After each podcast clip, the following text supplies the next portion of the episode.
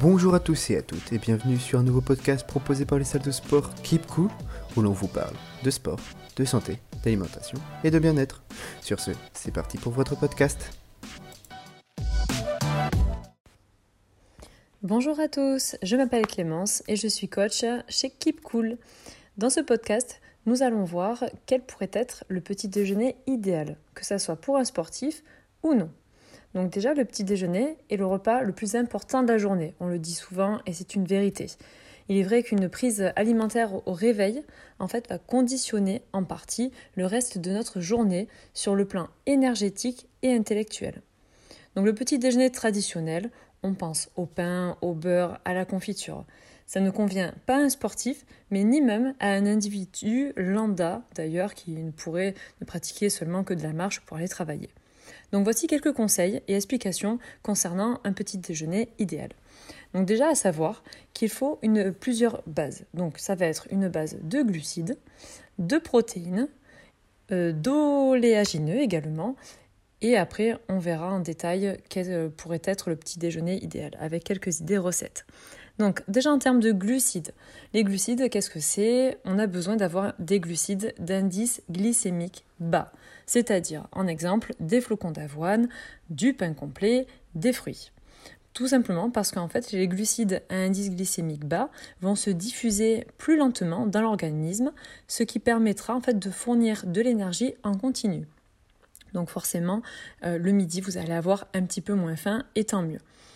Les protéines.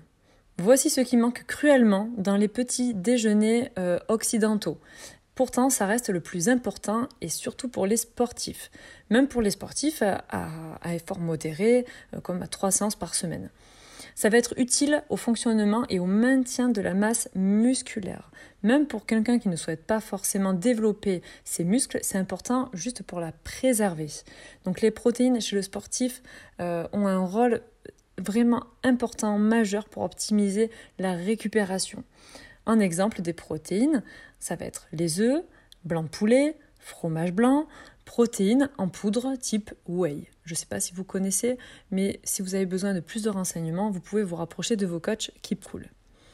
Nous allons maintenant aborder les euh, oléagineux. Qu'est-ce que c'est? Donc ça va être euh, euh, des, noix, des noix de cajou, des amandes, mais également de l'huile de coco, l'huile d'olive.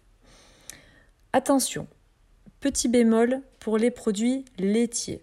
Souvent, on entend parler de prendre un yaourt ou du fromage blanc au petit déjeuner.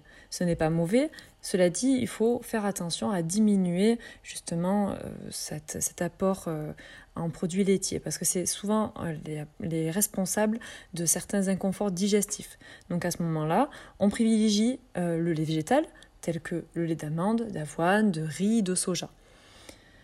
Le petit déjeuner idéal en proportion, ça va être environ 30-40 grammes de protéines, donc au choix, qu'on a énoncé plus tôt, ou de la whey en protéines euh, poudre, 30-40 g de glucides, comme les flocons d'avoine, un fruit ou des oléagineux, amandes, noisettes, et une boisson, café ou thé non sucré.